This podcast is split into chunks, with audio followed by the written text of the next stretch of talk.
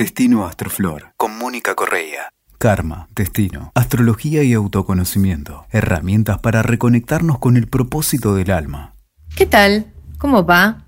Hoy tenemos el signo de Sagitario.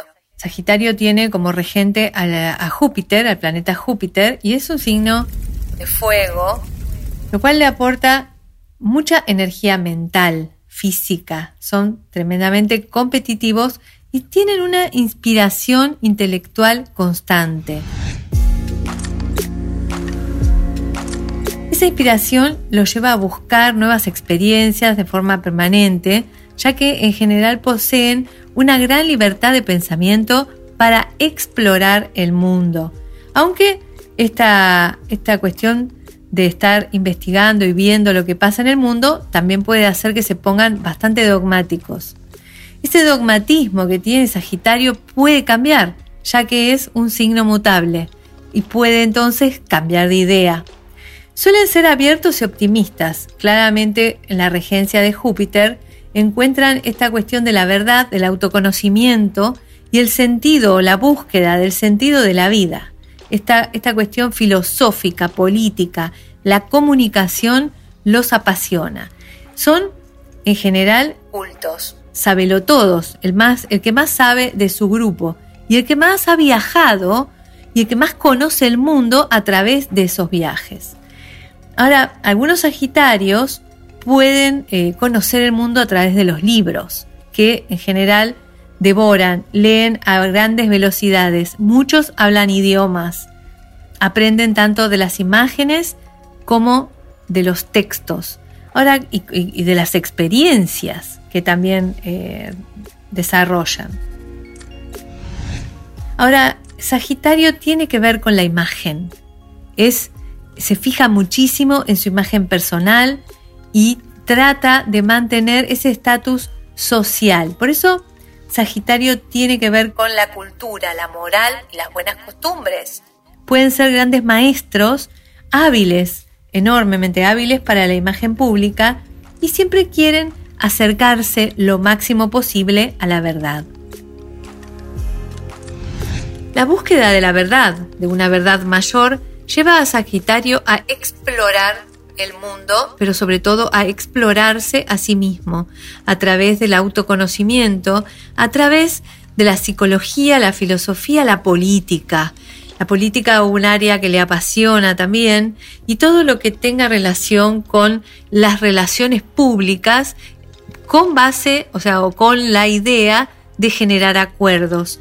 Así, Sagitario es el custodio de la cultura, en líneas generales de la moral las buenas costumbres también, y sobre todo la imagen pública. Sabe muy bien cómo comportarse. A veces parece como que estuviera sobreadaptado, sobreadaptado o se sobreadapta socialmente, creando una máscara que puede tener condiciones de depresión en algún momento, cuando no puede sostenerla. Por eso a veces Sagitario viaja entre el showman y esa, esa, parte triste de tener que sostener una imagen pública. Los vicios de Sagitario tienen relación con lo mucho que sabe y lo poco, la poca paciencia que puede tener a veces con los que no saben. Por eso es el orgullo intelectual, la negación del conflicto en esta necesidad de ser políticamente correcto en forma permanente y la ansia de supremacía social o de conexión con la élite, de cualquier tipo de élite que sea, esa lo puede poner también bastante cerrado en ese sentido desde lo social y el dogmatismo. Ahora, claramente encarnamos en el signo de Sagitario cuando ya estamos listos para dominar muchos de nuestros inferiores impulsos del instinto y, que y cuando podemos empezar a gobernar estos instintos por medio de la razón, ahí encarnamos en Sagitario. Cuando estamos listos también para empezar a pasarle esas eh, ideas a otros, instruir a otros. Y en general ellos protegen el conocimiento y la cultura. Sagitario utiliza esta cualidad de Géminis de explorar a través de la, curiosidad. Entonces, de alguna forma, Sagitario, que es la flecha, utiliza a Géminis, que es el arco, para lograr explorar el conocimiento y alcanzar lo mejor, lo mejor del conocimiento. Ahí cuando hablamos de conocimiento, hablamos del conocimiento de la raza humana en general y todo lo que se desarrolla, se conserva y se comparte de cerebro a cerebro y que hemos construido juntos que se llama cultura.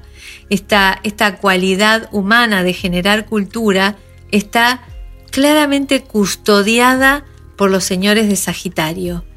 Estos señores de Sagitario mantienen enlazadas las mentes como ningún otro y de alguna manera encarnan la conciencia colectiva, pero dentro del conocimiento, la razón, y son los pilares de la ética humana. El símbolo del centauro que se utiliza tiene que ver entonces con este dominio sobre los instintos. El dominio sobre los instintos es la forma de actuar en positivo. Y ahí eh, Sagitario mantiene y va hacia una meta, así como la flecha lo indica.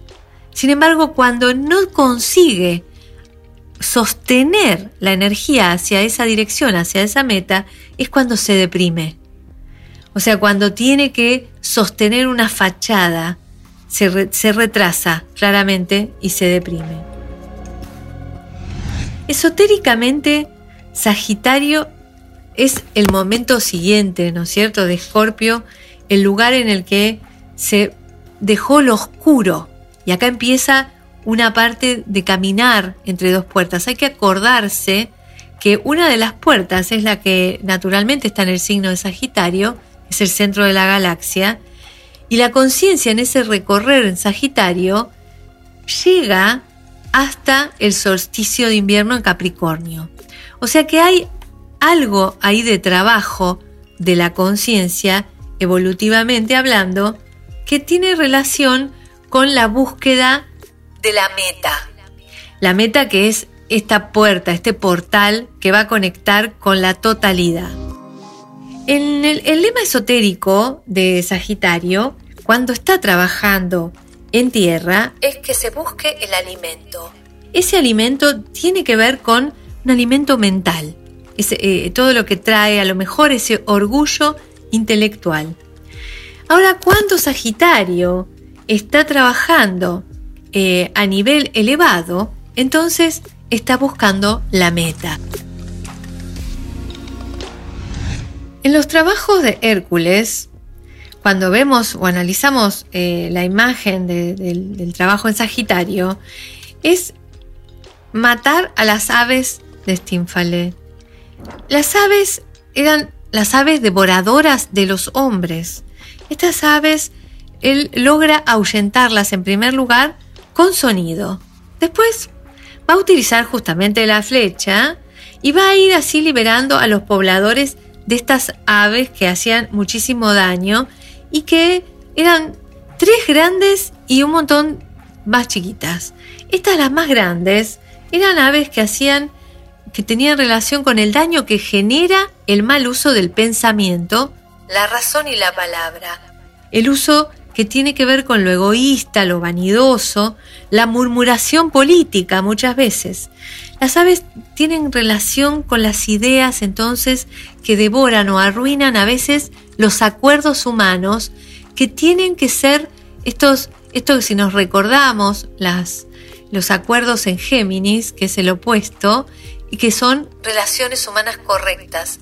Cuando eso se rompe, quiebra los principios éticos y se transforman en estas aves de Stinfale que inevitablemente devoran a las personas. En cambio, cuando eso no está, cuando la murmuración política no existe, Sagitario logra su misión, que es ver la meta, alcanzarla y ver la siguiente. Veo la otra. Así se transforma en custodio de la información que trabaja en servicio a la humanidad y al conocimiento del planeta. En los tiempos de luna de Sagitario, podemos aprovechar para ver cuál es la parte de nosotros en la que estamos todavía enganchados en malos usos del pensamiento o la razón. O sea, ¿dónde nos estamos mintiendo? ¿Cuándo no somos verdaderos? ¿Cuándo no estamos eh, encontrando esa verdad interna y permanente que nos habita? ¿Cuándo somos dogmáticos o cuando estamos atrapados en un dogma y ese dogma no nos permite ver el horizonte? Y también podemos utilizar esas lunas en Sagitario cuando necesitamos tener la fuerza y esa valentía que caracteriza a Sagitario para llegar a la meta que nos hemos propuesto. Otro día te sigo contando. Que encuentres tu verdad.